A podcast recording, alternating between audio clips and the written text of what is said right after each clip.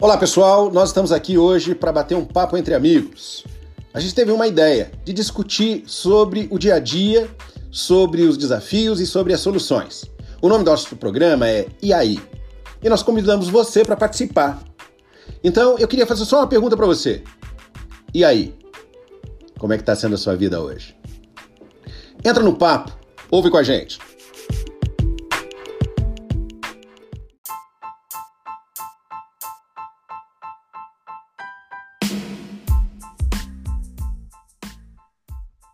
Pessoal.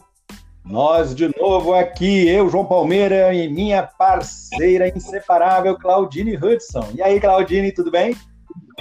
Inseparável, mas às vezes conflitante, não é mesmo, João Palmeira? Olha, não começa não, que isso não é hora de TDR. é um conflito, você vai conseguir. Vamos lá, conflitos são muito positivos e nós estamos aqui para mostrar isso para os nossos ouvintes. Eu não sei que dia que você está ouvindo isso e nem quando, mas apenas para situá-los, nós estamos aqui gravando esse podcast na quarta-feira, dia 7 de outubro de 2020. Eu e meu amigo João Palmeira estamos aqui discutindo elementos e percepções a respeito desse tema tão conflituoso, se podemos dizer dessa forma. João Palmeira, você sabe que eu sou uma pessoa romântica e eu gosto de iniciar em alguns momentos com frases que nos trazem uma reflexão. Posso compartilhar uma frase para a gente iniciar o tema de hoje? Nananina, não. Esse cara tá pegando meu pé. Queridos ouvintes, gerenciar conflitos não é nada fácil, mas vamos lá. Vou continuar insistindo. João Palmeira, hum. você que é o PhD em conflitos. Me diz aí, se você pudesse pedir para um grande filósofo um conselho, como lidar com os conflitos, o que você faria para falaria para ele? Como eu estou é, com a dificuldade de lembrar de algum filósofo que eu conheça, vou pedir a uma filósofa, Claudine Hudson, filósofa. Vou filosofar. Obrigada, João Palmeira. Fica a dica, pessoal, como conseguir que o outro ceda sem conflitos. João Palmeira, Buda já dizia que o conflito não é entre o bem e o mal, e sim entre o conhecimento e a ignorância. Então, como hum. forma de inspirar os nossos ouvintes e até você na, na temática de hoje, eu quero que você dê continuidade àqueles três Cs que você instigou no final do episódio de ontem a refletir sobre os elementos que compõem o conflito: ceder, combater e calar. Fale mais sobre isso. Tá bom. É claro que esses três Cs, como eu, a gente chama, eles não são únicos, não é? é não são abordagens especificamente interdependentes, mas eles se, eles se assemelham, estão muito, muitas vezes próximos uns dos outros. Porque uma vez, ou às vezes outra vez, ou outra então, o que acontece é de que a gente cai na armadilha desses seres. A gente começa, por exemplo, cedendo, né? Começa discutindo, começa colocando o nosso ponto de vista, mas dependendo do nosso estilo, a gente vai cedendo, cedendo, cedendo, e aí automaticamente a gente passa, mesmo não falando, a ficar ressentido, a ficar incomodado. E depois a gente acaba engolindo o próprio sentimento, acaba chorando sozinho, acaba até muitas vezes sofrendo alguma uh, situação fisiológica, porque o corpo acaba externalizando um, um sentimentos negativos, né? ainda mais quando a carga é muito pesada. E chega uma hora que de repente a gente explode apenas porque a gente está sentindo culpado ou porque a gente já está cansado daquele comportamento destrutivo. E aí a gente volta para o refúgio, volta para a acomodação, volta para o silêncio. E aí o problema, de fato, não foi resolvido. Ele foi ignorado. E aí é que mora o problema. Porque quando ele é ignorado, ele fica lá, numa caixa preta, guardada, chega um momento em que alguém vai abrir. Às vezes esse alguém somos nós mesmos, às vezes esse alguém é um gatilho que alguém outro pressionou. Então a gente precisa tomar muito cuidado, porque esses três Cs eles nos levam para longe da solução do problema, quando na verdade as pessoas têm a impressão de que levam para a solução. É por isso que eles são tão perigosos e por isso que a gente chama de armadilha.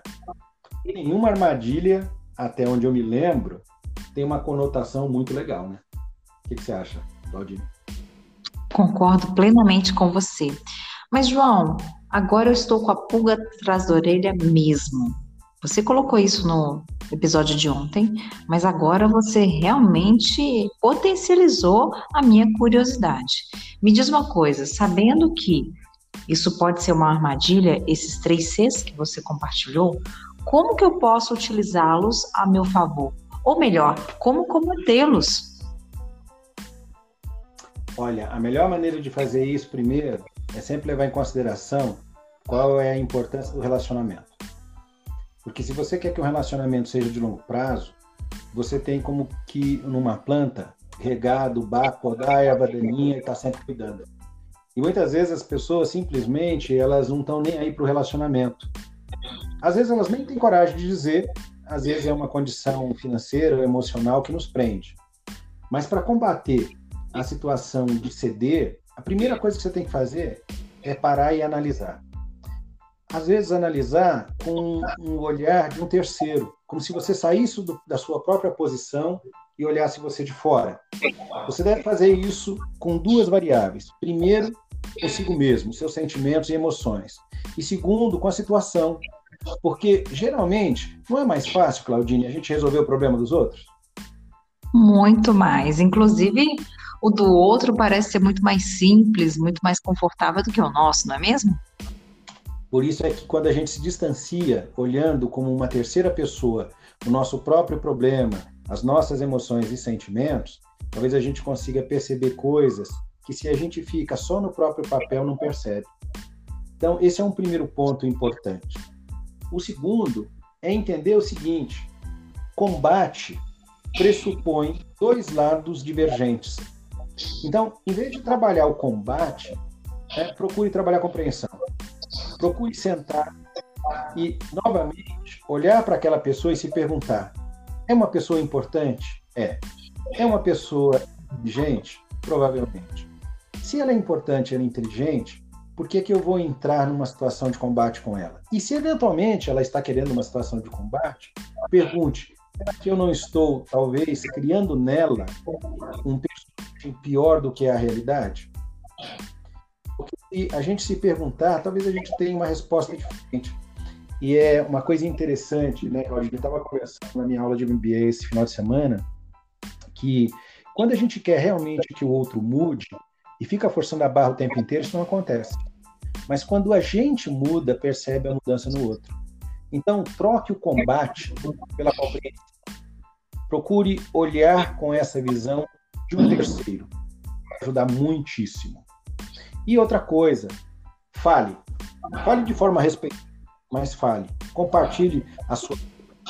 Em vez de apontar, traga para si, para o outro. Olha, eu me sinto assim em relação a isso.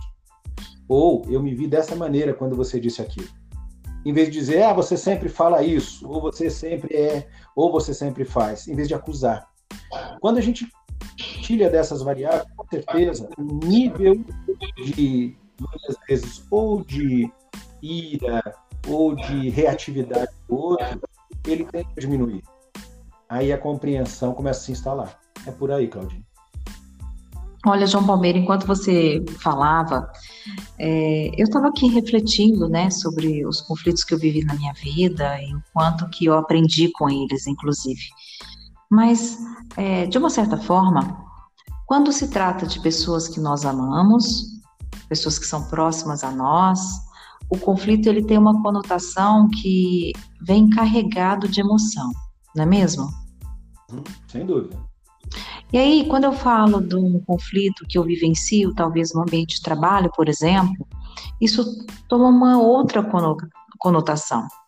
É, exige de mim elementos e recursos para poder administrar inclusive pessoas que eu não gosto delas ou que eu tenho que aprender a conviver com elas.